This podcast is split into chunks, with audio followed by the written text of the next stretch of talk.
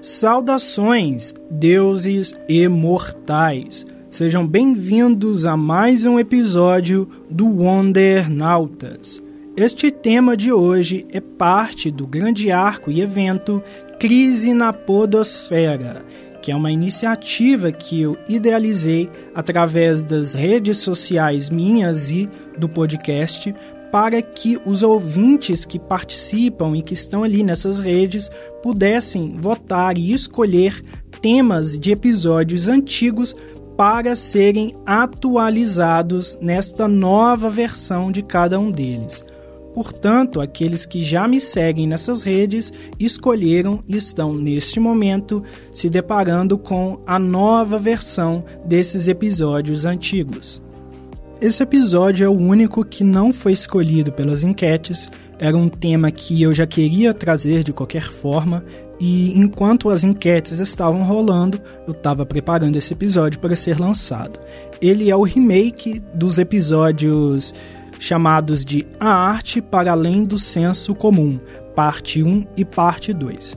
Será um episódio onde a gente vai discutir alguns aspectos relacionados a adaptações, a qualidade versus aquela emotividade que temos, né? E também qualidade versus importância, quando que uma obra é importante, quando que uma obra é de qualidade, quando ela é de ambos ou quando de alguma maneira ela fraqueja ou ela vacila em ambas as categorias. É uma discussão que engloba cinema, também engloba séries, quadrinhos no geral e toda essa realidade de adaptação né, versus obra original. Tudo isso após os recadinhos e a vinheta.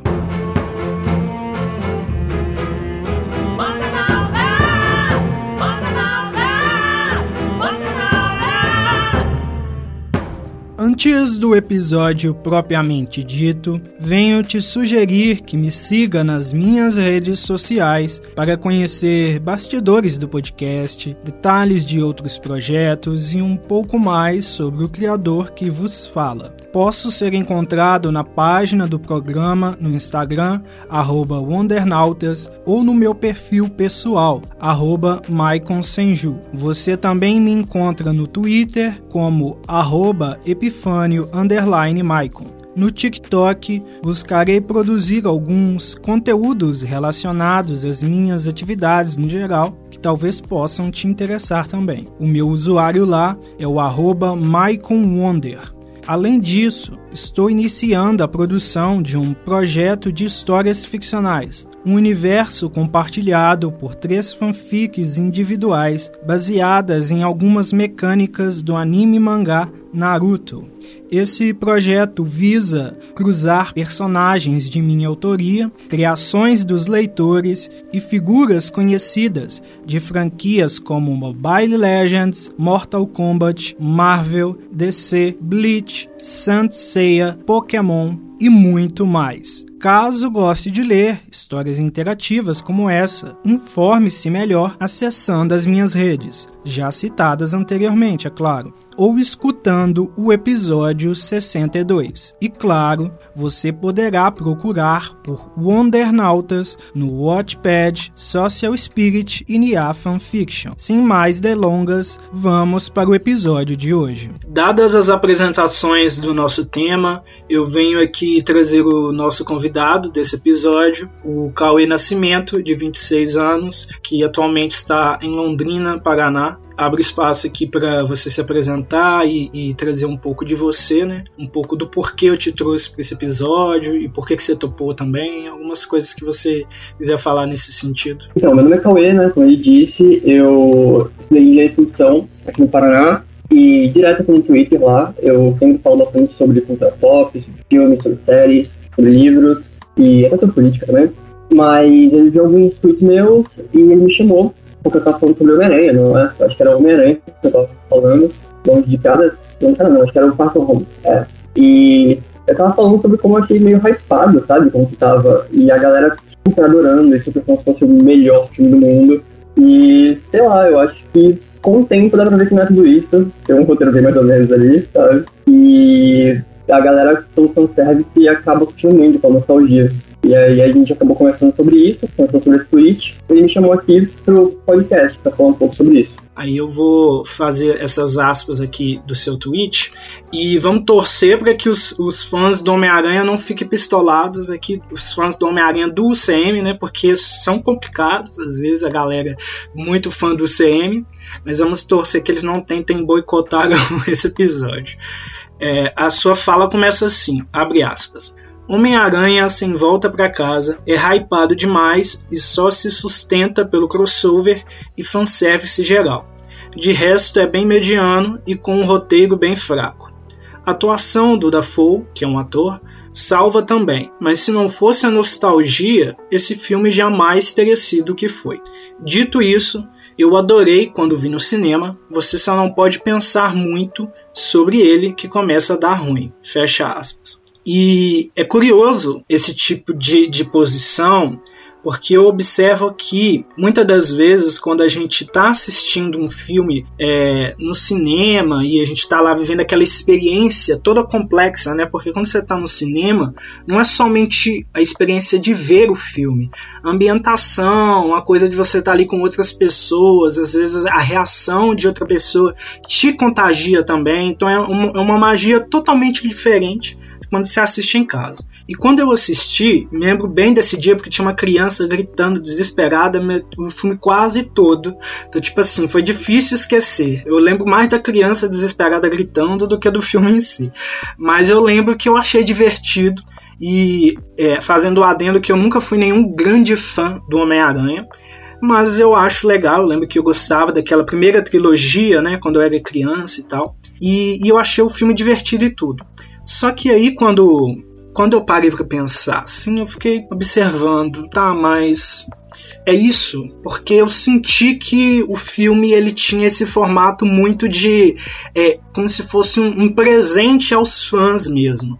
É, só que ficou parecendo, para mim pelo menos, que é aquele tipo de filme que, se você não é desse nicho da galera que curte muito, que já tá ligada no CM, que entende muito de multiverso, essas coisas, que esse filme não tem o mesmo impacto sei lá, uma pessoa que daqui a 10 anos nunca viu filme de Marvel, nem, nem Homem-Aranha, nem nada, e pega direto esse filme, eu acho que o impacto dele será totalmente diferente, nesse caso, menor, né?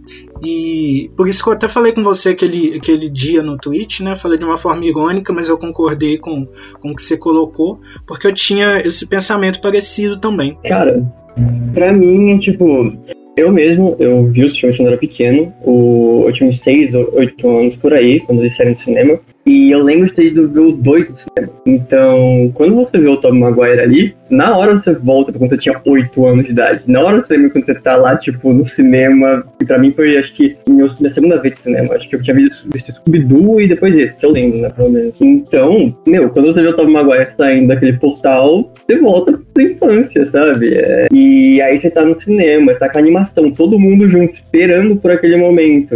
E aí aparece o cara lá, não tem como você não ficar animado animado. Eu fiquei animado pra caramba, sabe? Até com o Andrew Garfield, que não foi da minha geração, eu já tava com uns 17, 18 anos, eu acho, quando saiu, eu também me animei pra caramba, sabe, quando ele saiu. E é legal você ver os três interagindo, é algo que nunca tinha acontecido no mainstream, assim, no cinema, sabe, tipo, blockbuster. É algo que acho que tinha acontecido em séries, sabe, Flash, acho que e então você vê no cinema, algo que todo mundo tá querendo, junta a nostalgia com aquela animação de todo mundo junto, querendo ver e fica, nossa, muito bom. E aí você vê que, tipo, ok, mas é legal, mas é só isso? Tipo, é, é meio amarrado, meio, tipo, forçado pra caramba, aí você começa a pensar muito da ruim, sabe?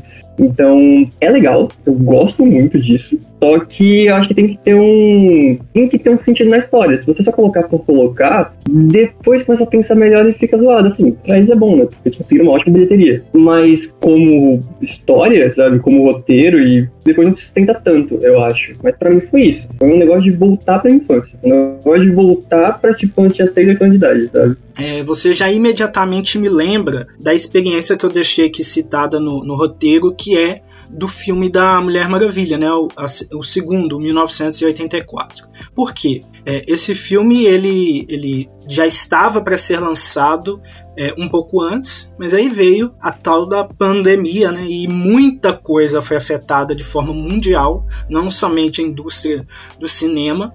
É, mas aí esse filme, eu lembro que ele chegou no cinema no momento que eu estava assim muito é, é, quebrado por diversos sentidos, porque é, eu ainda estou fazendo faculdade, naquele momento eu estava mais ou menos no, no, quase metade do curso, estava com saudade de ver a galera que eu gosto, estava com uh, ranço de ficar preso com as pessoas da minha casa falando um monte de bosta e coisas assim do tipo. E aí quando aquele filme saiu da minha personagem favorita e com uma mensagem que é, de uma forma casou bem até com o momento que a gente estava passando na pandemia, né? Uma mensagem de, de muito sobre é, como o mundo precisa de uma esperança para lidar com certas questões, com certos momentos que parecem que não tem mais jeito, não tem mais solução. Né? Eu acho que a mensagem que o filme tentou trazer, não necessariamente foi efetivo nisso, casava bem com, com aquele contexto. E aí eu lembro que quando eu assisti, eu gostei muito, muito mesmo. Eu chorei e quis ver de novo, e, e tinha até gostado de como a, a Mulher Leopardo tinha sido inserida entre algumas aspas, tem umas exceções ali, do Maxwell Lord, que é o outro antagonista, não curti tanto, é, mas no geral eu tinha gostado do filme. E aí depois, depois de abaixar né, esse amor todo, que eu comecei a ver um movimento de muita crítica ao filme. E aí eu parei para pensar que pode ser que sim, a minha experiência tenha sido afetada pela, pelo momento que eu estava passando e por esse desejo e essa necessidade de sentir essa esperança, de sentir essa energia positiva, sabe? Um filme para cima que não se leva necessariamente a uma série e tal. Só que de fato, é, eu comecei a perceber que existiam problemas no filme. E ele não era tudo isso que eu tinha imaginado, né? É, eu lembro que na época, naquele momento que eu tinha assistido, eu cheguei a considerar o filme melhor do que o primeiro. Mas depois eu fui rever e pensar assim: não, na verdade não é. Talvez o segundo ele tenha uma mensagem mais importante, ou tenta trazer uma mensagem mais importante. Porque o primeiro filme da Mulher Maravilha, que saiu em 2017, como marquei aqui no roteiro, ele é aquele tipo de filme que, é, é, mesmo que você não goste dele, é indiscutível que ele tem uma importância. Assim como Pantera Negra da, é, da Marvel, que saiu em 2018, né?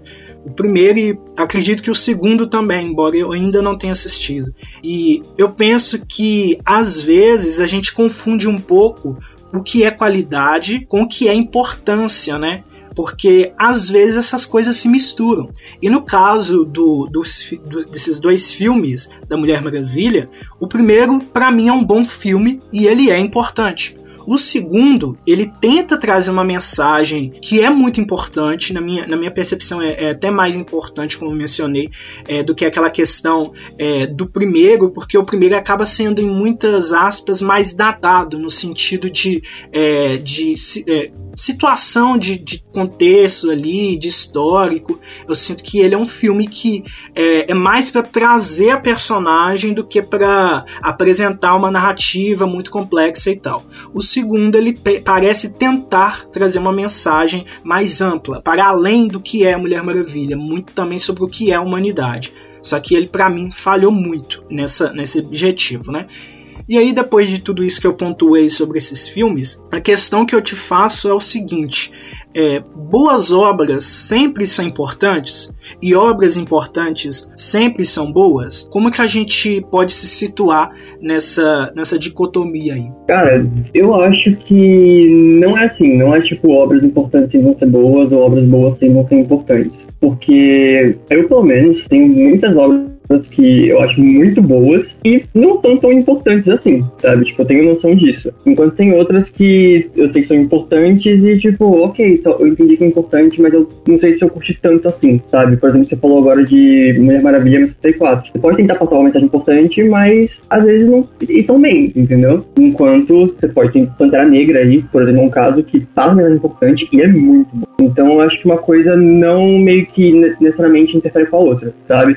Uh, Uh, então, cara, tenho muita coisa boa aqui que eu curto pra caramba. Eu não sei se vai ter uma mensagem muito importante, sabe? É, eu tenho, sei lá, Dexter é uma série que eu gosto muito. Não tem uma mensagem importante, sabe? Não tem algo. É só bom, é só um roteiro muito bom. É, os quadrinhos Walking Dead, sabe? Eu acho que eu gostava pra caramba. Não sei se vai ter uma mensagem tão importante assim. Uh, até alguns filmes da Marvel, sabe? Tipo, um que é muito criticado, eu sempre critico muito, mas eu gosto, é Homem-Formiga. O primeiro, tá? O segundo eu acho que Mas o primeiro, é... eu acho legal, é divertido, sabe? Ele é um filme bem sessão da tarde. É legal ver, tipo, um super-herói que não vai ter que salvar o mundo da destruição completa, e é bem sessão da tarde, eu gosto, não tem nada de tão importante. Então eu acho que, assim, não vai ser necessário uma coisa com a outra, mas, cara, eu, eu tenho, tipo, quando você faz um negócio que é importante, é bom, tipo Pantera Negra, eu acho que é outro rolê, sabe? Tipo, é outro rolê. Mas não vai ser tão importante assim. Eu lembro muito até é, Watchmen, sabe? Tipo, ele teve um rolê desse. Eu não sei se você viu a série do Watchmen, mas é uma continuação da HQ, a série HBO. E, cara, é um exemplo, acho que, de algo que é importante, porque ela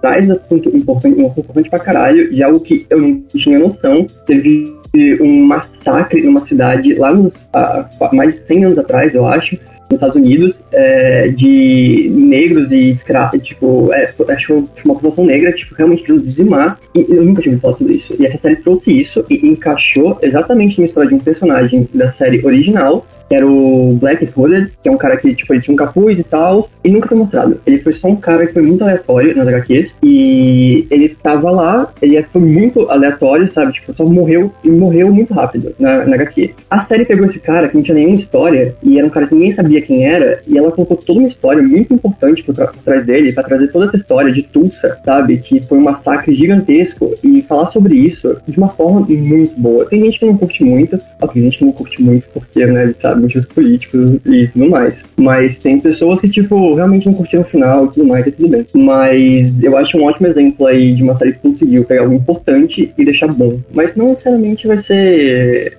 ser importante tem que ser bom e se vai ser bom vai ser importante. Pode ser uma coisa muito da tarde que você vai só se divertir, vai só dar uma risada e vai sair feliz. Ou pode ser só uma coisa que vai tentar muito trazer um impacto gigantesco e talvez tipo, falar, tá, entendi que você quer trazer essa mensagem, mas não sei, não me pegou, sabe? É, pode acontecer também, que nem Mulher Maravilha. E quando a gente fala de um filme, por exemplo, que ele pega é, uma representação de um grupo minoritário que quase não tem destaque, mas não precisa nem ser um filme, pode ser até uma novela, pode ser um quadrinho, qualquer coisa, que pega e faz isso muito bem, aquilo ali toca nas pessoas, mesmo que a história em si não seja nada tão complexa. Então, dá até para entender quando certas pessoas é, gostam de obras, mas gostam com muito fervor de obras que não são necessariamente um grande exemplo de qualidade. Quais os elementos do produto original que você acha que devem ser mantidos e quais que são válidos de, de alteração na sua opinião. Como que você se posiciona nesse debate que parece que nunca tem fim, né? É um eterno debate nas redes sociais. Cara, eu acho que o rolê é você manter a essência. É sempre isso. É sempre você olhar a obra original e você conseguir manter a essência. O que é uma coisa que, para mim, foi um grande problema desse todo desse Snyderverse aí, sabe? Pra mim, desde sempre, ele não soube entender os personagens. Desde sempre. E eu vou falar um pouco mais de outras coisas, mas primeiro acho que eu preciso falar muito do Snyder aqui, porque Desculpa se tiver alguém que gosta do Snyder aí, mas eu não gosto dele exatamente por isso. Ele não entende a essência. Ele não entende. Ele coloca o Batman metralhando a galera com um carro e passando por cima de todo mundo. E você fala, tá, o Batman não vai fazer isso. Ele coloca no, no Super-Homem, é, no Homem de Aço, lá de 2013, eu acho, ele coloca um momento que um cara num bar chega pra ele, peita ele, meio bêbado, e tipo, ah, falei que é, não sei o que lá. Eu pensei, tá, ok, é, ele não vai fazer nada, porque é super-homem. Não, ele sai na rua e ele pega o caminhão desse cara e ele bota um monte de poste em volta dele e quebra o caminhão do cara, destrói o caminhão do cara. E, tipo, o super-homem não vai quebrar o caminhão do cara porque ele tava bêbado e peitou ele, sabe? É, e aí você vê que ele não entende, ele não entende a essência. E eu acho que esse é o problema de uma adaptação, você não entender a essência da obra. Ainda falando do Snyder, que eu posso falar muito dele aqui, em Watchmen, também no próprio filme, ele não sabe, ele não, a essência da HQ é totalmente total você mostrar como que tava rolando uma coisa tipo de glorificação da violência ali nas HQs e tudo mais, e ele vem meio que tipo, faz uma crítica a isso, dessa glorificação da violência. Aí o cara vai lá e faz uma, um filme em que ele, assim, parece que tem prazer em mostrar cenas de violência, sabe? E aí você fala, não, cara, você não entendeu a essência disso aqui, entendeu? Quando você coloca o Batman para matar gente, a Mulher Maravilha para matar gente, o Super-Homem pra pegar e simplesmente. Cara, tem cena do, em Super-Homem que o cara, o Zod joga um caminhão nele e basicamente ele só levanta, deixa o caminhão passar e explodir um prédio inteiro atrás dele. Ele não se preocupou se tinha gente ali, sabe? O Super-Homem não ia fazer isso. Ele não ia, tipo, falar ah, ah, caguei se tem gente aqui, só muda. E o Zack Snyder ele faz um pouco isso. Então eu acho que, desculpa aí o meu hate no Snyder, mas é porque eu vejo muita gente que adora ele. E tipo, eu não entendo muito porquê. Parece que é só uma galera que gosta de sangue e ah, tem que ser violência e perde total ponto das histórias, entendeu? E é um pouco isso que eu acho que você tem que ter cuidado, a, a ter cuidado na essência. É, The Last of Us agora tá sendo uma série que teve algumas mudanças ali no jogo e eu tô tentando eu não joguei, mas eu comecei a falar, eu, fui muito, eu gostei muito da série, eu comecei a acompanhar o, as gameplays, entendeu? Porque eu falei, deixa eu ver como que era, porque a galera tava reclamando muito e eu comecei a ver, porque era tipo quatro horinhas ali. E aí eu tô tentando seguir, só que sem passar da série pra não pegar spoiler. Então eu tô, tipo, vendo a série e vendo um pouco do gameplay até onde chega. E, meu, o que ela tá reclamando, não sei se faz muito sentido, sabe? Ok, é opiniões e opiniões, né? Mas para mim eu acho que eles estão conseguindo manter muito ali a essência da Ellie com, com o Joe. E muito perfeito, sabe? Eles conseguiram pegar a essência da Ellie, do Joe, daquele mundo pós-apocalíptico, das pessoas naquele mundo, da, de todo o, todo o drama do Joe com a Sarah, com a, filha de, com a filha dele, todo aquele trauma, e ele, tipo, não querendo repetir com a Ellie, sabe? E a Ellie com todas aquelas questões dela de que foi abandonada e não tinha mais ninguém, a única pessoa foi o Joe. Então a relação, que é o principal de Last of Us, são as relações entre os personagens, tá sendo feita, entendeu? Então, ah, tem uma mudança aqui, tem uma mudança ali. Às vezes eles colocam mais importância nos personagens, mas eu acho que faz sentido, porque eles querem mostrar não só como aquilo afetou também os dois personagens, mas outras pessoas ao redor do, do mundo ali de The Last of Us, sabe? Como que foi? E eu acho que o The Last of Us consegue muito fazer isso, ele consegue muito passar a essência dos personagens e da, da história em si, e não é algo que vai afetar de uma forma, tipo, que vai ficar, pô, isso daqui não é o jogo que eu joguei. Agora, sabe, você pegar um personagem que a essência dele, que é o super-homem, é ser uma pessoa boa que vai ajudar e vai estar sempre preocupado com os, as pessoas e ele tem todo esse rolê de ser o extraterrestre, e, mas ele se vê como ser humano. E aí ele não se preocupa, ele pega um um caminhão de um cara que, sabe, só bateu boca com ele num bar, porque tá bêbado, e pega e destrói o caminhão do cara por vingança. Pega um Batman que todo o rolê é, tipo, não matar, porque os pais dele foram mortos, sabe, com arma de fogo. E ele pega arma de fogo num carro e coloca metralha todo mundo. Tipo, você não entendeu o personagem. Você não entendeu, sabe? Quando você tava falando aí, principalmente do Zack Snyder, eu tava lembrando ali de, um, de uma coisa que eu, que eu tive no meu curso de jornalismo um tempão atrás que eu, eu, lembro que mais ou menos eram tipo assim sete pecados do jornalismo, digamos assim. Eu acho que era isso. E eu não me lembro de nenhuma das seis primeiras. Só que eu lembro muito bem da última, que é, era sobre sexo e violência e como que muitas vezes a comunicação ela faz uso dessas coisas porque são meio que vícios humanos que instigam as pessoas. E quando a gente fala de comunicação, eu não estou falando só do jornalismo, estou falando do cinema também, de arte no geral. E quando a gente, por exemplo, é, quando você liga a TV e está passando aqueles telejornais pinga-sangue, falando tipo assim, coisas assim, exageradamente detalhadas, e, e, e a pessoa pegando ar e criticando falando isso e aquilo, e aquela coisa que parece que a gente vive numa selva constantemente, que todo mundo está se matando, todo mundo está se, se, se atacando, isso e aquilo, porque parece que se você. A, a consumição é isso, você vai ter até medo de existir. Porque a qualquer momento pode entrar alguém na sua casa e fazer aquelas coisas. E assim, é, é, não é muito diferente você ver isso de ver um filme é, do Zack Snyder que é basicamente um super-herói qualquer matando um monte de gente, fazendo um monte de demonstração de poder.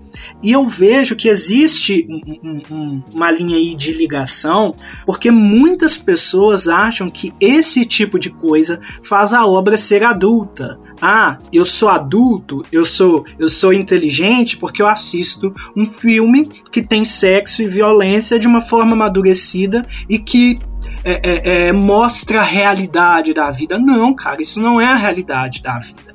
A vida não é só gente trepando e gente matando uns aos outros. Tem outras coisas também. Eu acho que um grande exemplo também sobre animes e mangás são aqueles personagens, aquelas personagens, na maioria das vezes são mulheres, que parecem ter é, é, 12 anos de idade, mas a história fala ela tem mil anos, então ela pode ficar com o cara que é maior de idade, que é mais velho, sabe? São coisas tão podres para mim e que são beirando criminoso para mim, para mim é, porque tipo assim, você está literalmente legitimando é, uma coisa que claramente errada, sabe? Usando de justificativa que a personagem tem mil anos, mas ela tem comportamento de criança, voz de criança, temperamento de criança, mas a idade dela não é de criança. Cara, eu tenho muitos pontos aqui. Eu vou tentar lembrar de, de alguns aqui, mas tentando voltar um pouco. Juro que eu vou parar, mas tentando voltar um pouco no Zack Snyder, é. Tipo, é isso, sabe? Ele, ele não consegue pegar a essência dos personagens e só parece. Sabe aquele fã de HQ, que a, é a maioria hoje em dia, infelizmente, sabe? Que só gosta da violência e reclama, tipo, ah, nossa, mudaram a etnia do personagem. Ah, nossa, porque a lacração. Tipo, o Zack Snyder, ele parece um pouco o cara que acaba ninguém pra essa galera, sabe? Porque ele dá o que essa galera quer, que é violência, sangue, sabe? E, sei lá, cara, tem coisa que não faz sentido. Lembra que Esquadrão Suicida, ok, não, é, não foi o Zack Snyder que dirigiu, mas até aí eu acho que nessa época ainda tava um pouco na cabeça do, do pessoal ali.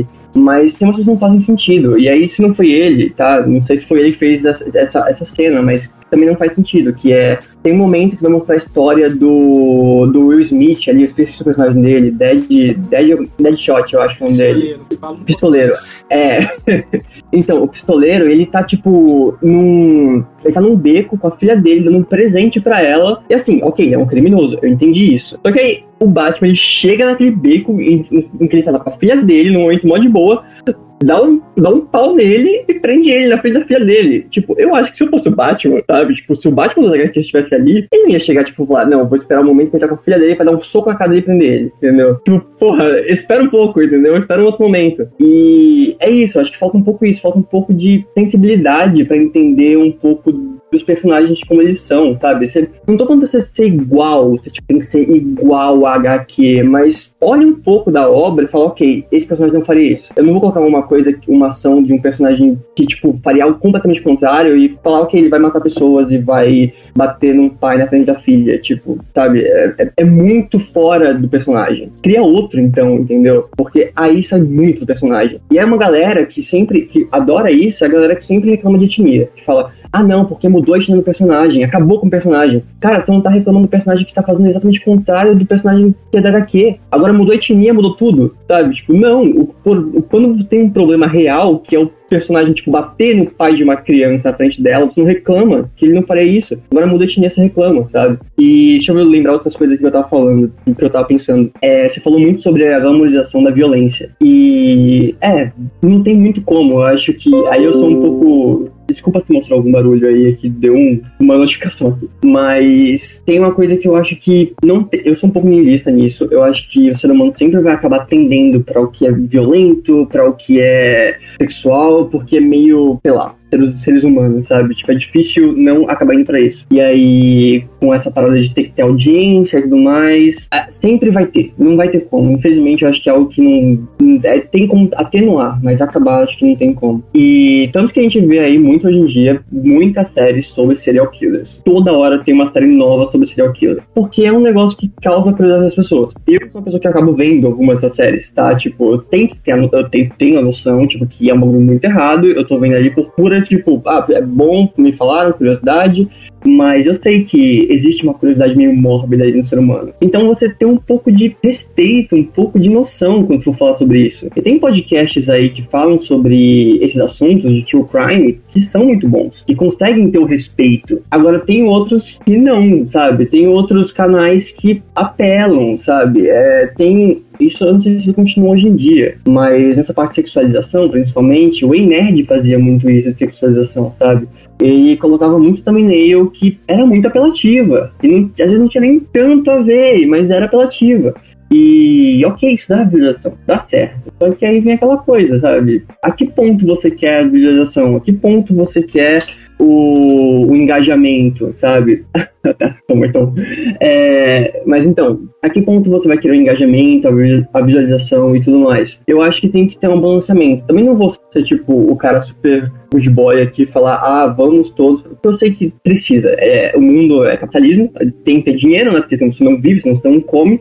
Eu entendo que você vai ter que, tipo, dar alguma. falar um pouco, mas ter respeito, sabe? Ter, tipo, um, mínimo de noção pra você não machucar pessoas, pra você não mex, mexer em lugares que você não sabe mexer. É isso, sabe? É ter um pouco de respeito. E, tipo, falando em. Eu tô falando muito também nesse momento. Mas tem uma série. Ah, tem uma série, todo mundo conhece. The Boys, no caso. E ela tem muita violência. Muita violência. Você vê que é exagerado. Você vê que é uma glamorização da violência ali. Mas assim, pelo menos eles tentam ali colocar muitos assuntos importantes no meio. Eles tentam ter uma, uma história coesa, sabe? Eles tentam, tipo, ainda, mesmo que uma temporada ou outra, falhar ali, né? Tudo bem, ninguém vai ser perfeito, mas eles tentam ter uma história coesa, que ter um mínimo de, tipo, vamos entender que não vão machucar pessoas, vamos tentar ter um, um, uma pauta, até pautas muito importantes eles colocam ali, e eu acho que até que eles conseguem fazer, não sei se vai ser sua opinião, mas também eles conseguem até fazer bem, balancear ali bem, sabe? Até uma vez eu tuitei sobre, sobre essa série, eu falei, pô, legal que é, The Boys é uma série muito violenta e tudo mais, mas eles colocam muitos assuntos importantes. Então eu sinto que é como se fosse você pegar uma carne, sabe? Um filézão e botar uns remedinhos no meio e jogar pro teu cachorro, sabe? Tipo, é meio que vai atrair as pessoas e quando elas vão ver, elas falam, nossa, tipo, vim aqui pela violência, por nossa, me explodindo, caralho. Daqui a pouco você tá pensando, putz, verdade, né? Esse rolê aí sobre preconceito LGBT, meio errado, nossa, preconceito racial, rola muito isso. E abuso policial, caralho, verdade, rola pra caralho. Então você vai começando a pensar. Eu mesmo, tipo, né, não vou querer me colocar aqui, eu sou branco, sou hétero, então, tipo, obviamente, eu já tive até meus 14, 15, 16 anos um momento meio, tipo, sabe, zoado, tá é foda, não quero, tipo, pagar de menina, não nasci nova, desconstruído pra caralho. Então, eu tive meu momento, e eu acho que uma das séries que mais me ajudou, eu sei que hoje em dia tem muita crítica, mas que me ajudou pra caralho em entender algumas coisas, foi South Park, que é uma série que todo mundo, tipo, fala, mano, é muito palavrão, é muita merda, e se você ver, tem um personagem lá que, assim, ele é tudo de ruim junto, que é o Cartman. Tudo de ruim junto. E é um problema até porque hoje em dia eu tô vendo que tem pessoas que não estão entendendo que ele é o personagem pra ser o errado e zoado e pra todo mundo mostrar você tá errado. Você tá tomando bosta. A gente tá começando a não entender isso. E isso me dá um pouco de medo, sabe? E eu me surpreendi de forma positiva com a série, justamente porque eles pegaram a violência, a insanidade ali, aquela coisa gráfica, e deram para ela algum sentido para existir, né? Tem algumas cenas que são só para chocar, mas tem outras de fato, e muitas até boas, né? Que tentam falar sobre alguma coisa, sabe? E, e, e trazer é, é, é algum discurso ali. Eu acho que o, o, a coisa que mais me marcou assim nesse sentido foi aquela cena da luz estrela com aquele o profundo, que é aquela coisa que você entende que é de um, de um teor abusivo sexualmente, né? É, é, e é uma coisa que, que me incomoda. Quando tem simplesmente menção à violência sexual em, em qualquer obra, já é uma coisa que me gatilha. Eu costumo nem ver, eu não gosto. Na série me incomodou um pouco mas eu achei que foi usado de uma maneira que, que foi válida. Quando depois você pegou é, e trouxe a personagem confrontando isso. E aí a gente tem que lembrar que a gente vive em um mundo em que mulheres são colocadas em situações abusivas, é, muitas vezes subjugadas a uma relação de poder de uma pessoa com uma, em uma hierarquia superior. Aliás, ele está posicionado de forma superior na hierarquia daquele trabalho, ou ou da, da situação familiar, ou de alguma coisa assim do tipo, sei lá, igreja também, sabe? Em diversas situações da nossa realidade, mulheres passam por coisas do tipo o tempo todo. Então, quando você mostra isso em tela e você depois mostra, e critica isso, faz isso ser atrelado àquele personagem, no caso ao homem e não à mulher, quase que a série toda, você meio que está fazendo o que quase não acontece na nossa vida real, que é você culpar o homem e não a mulher elas é que são taxadas por esse episódio o resto da vida delas. Elas que são é, questionadas, que são é, problematizadas. Ah, mas por que, que você estava em tal lugar? Ah, porque você usava tal roupa. E o cara sai ileso disso. E aí, quando a gente volta para The Boys, é que eu acho que tem uma narrativa ali muito crítica, justamente porque foi o profundo que foi é, é, é taxado por causa dessa história, quase que a série inteira a partir dali. E a luz estrela ela seguiu com outras narrativas. Inclusive é uma personagem muito interessante para mim ali dentro da obra. Então você vê como que uma obra cultural ela usa coisas tensas, gráficas, mas traz uma crítica que é extremamente importante, porque a gente precisa aprender a culpar quem tem realmente culpa na situação.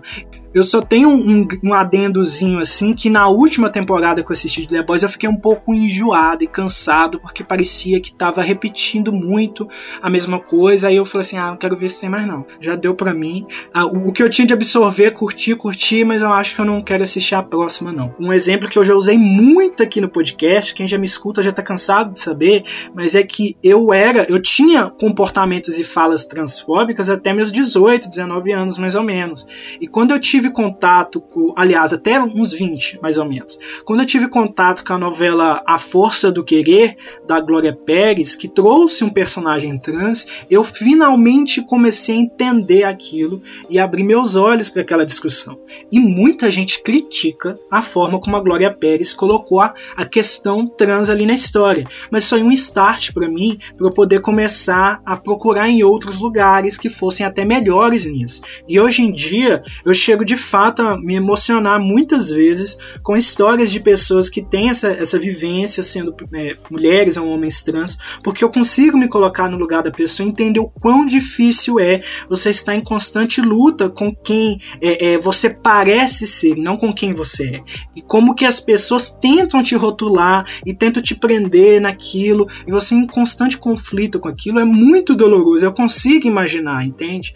E, mas eu só consegui chegar a esse lugar porque antes, lá em 2017, anos atrás, teve uma obra mais ou menos não tão boa que me despertou esse olhar, me despertou o interesse por procurar isso. Então, só resumindo, eu acho que é, é, produtos culturais são para vender, não deixam de ser produtos, né? É, a escola de Frankfurt, de anos atrás, aí falava disso. Então, tipo assim, é, são produtos, são mercadorias, mas isso não significa que elas têm que ser simplesmente é, é, reforço do discurso que já existe na sociedade. E eles podem ter um, um, uma tentativa, pelo menos, de ir para outro caminho e podem talvez se destacar justamente por isso. Como que a gente pode buscar compreender, entender é, produtos como mais do que somente isso e principalmente usando de exemplo a morte de Sandman, né, da série, que foi uma personagem que nos quadrinhos ela era uma mulher branca,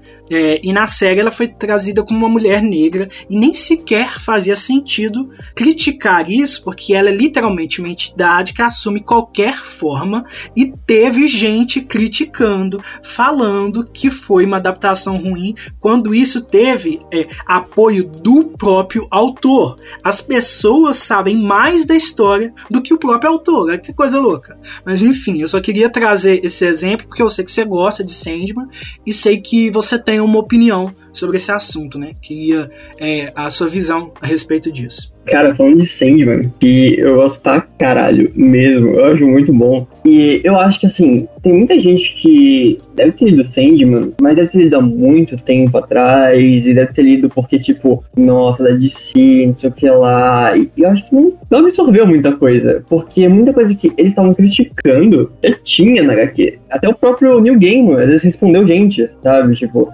Falando, ah, vai começar a lacração, daqui a pouco não sei o que, ela vai ter tal coisa. Ele, meu, você leu? Você leu? Porque assim, é, o próprio Sandman, ele, ele, assume várias formas. Tem, tem uma HQ inteira em que, tipo, ele é negro e, tipo, por que você tá reclamando? Não faz sentido, é uma entidade. E aí, até uma, tem uma história muito boa. Não lembro o nome da, da, da mina, mas, tipo, ela, ela é uma mulher trans. E é uma história inteira focada nela sabe? E vai ter um, vai ter um portal e só, só as mulheres vão poder ir, aí tem esse, essa parada, tipo, ela fala, mas eu sou uma mulher e tudo mais.